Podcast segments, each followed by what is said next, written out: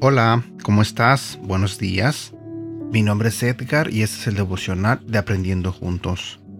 El día de hoy quiero compartir contigo un tema que se titula La solución de Dios para nuestros fracasos. Antes de comenzar con este devocional, quiero compartirte de qué libro estoy sacando este devocional. Es un libro que hace un par de años nos regalaron en la iglesia. Es un libro que escribió nuestro pastor Rick Warren que se llama Puertas Abiertas. Y básicamente es un libro de devocionales que tiene un devocional para cada día del año. Y hoy voy a compartir contigo eh, lo que corresponde al día 9 de junio. Y se titula La solución de Dios para nuestros fracasos. Te recomiendo que si te gusta leer y te gustan los devocionales, este libro es muy bueno. Es muy bueno que lo tengas en casa y lo leas y lo medites. Bueno, comencemos con nuestro devocional. Si vamos a la Biblia, en el libro de Colosenses capítulo 2 versículo 14 nos dice, ha anulado el acta de los decretos que había contra nosotros, y que nos era adversa, la quitó de en medio y la clavó en la cruz. Vas a fallar en la vida, eso es un hecho. Afortunadamente puedes vivir libre de culpa y aprender a superar tus errores. La Biblia es dolorosamente honesta sobre los fracasos de sus héroes. Dios salvó al mundo del diluvio a través de un hombre llamado Noé, pero su historia terminó en vergüenza.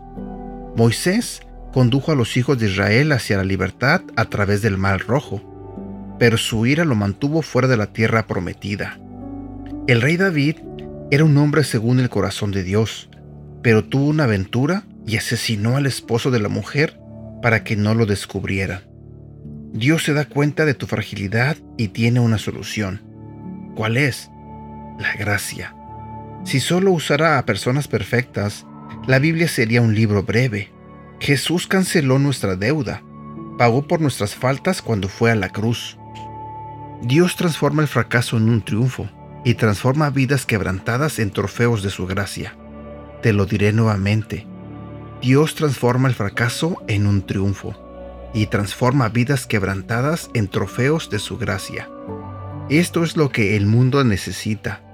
Esto es lo que debe ser mostrado. Al igual que esos héroes de la Biblia, tú eres un ejemplo de la gracia de Dios. Tu principal testigo hacia el mundo que te rodea no son todas las grandes cosas que haces por Dios, sino cómo manejas los errores que has cometido. Mi pregunta para ti el día de hoy es, ¿Te revuelves en la culpa o te deleitas en la gracia de Dios? Eres un trofeo de la gracia de Dios. Eres perdonado en Cristo y se te ha dado el poder de comenzar de nuevo. Te lo diré nuevamente. Eres un trofeo de la gracia de Dios. Eres perdonado en Cristo y se te ha dado el poder de comenzar de nuevo. Y bueno, mi hermano, mi hermana, espero que tengas un bonito día. Deseo de todo corazón que Dios bendiga tu vida, que bendiga tu familia. Cuídate mucho y hasta la próxima.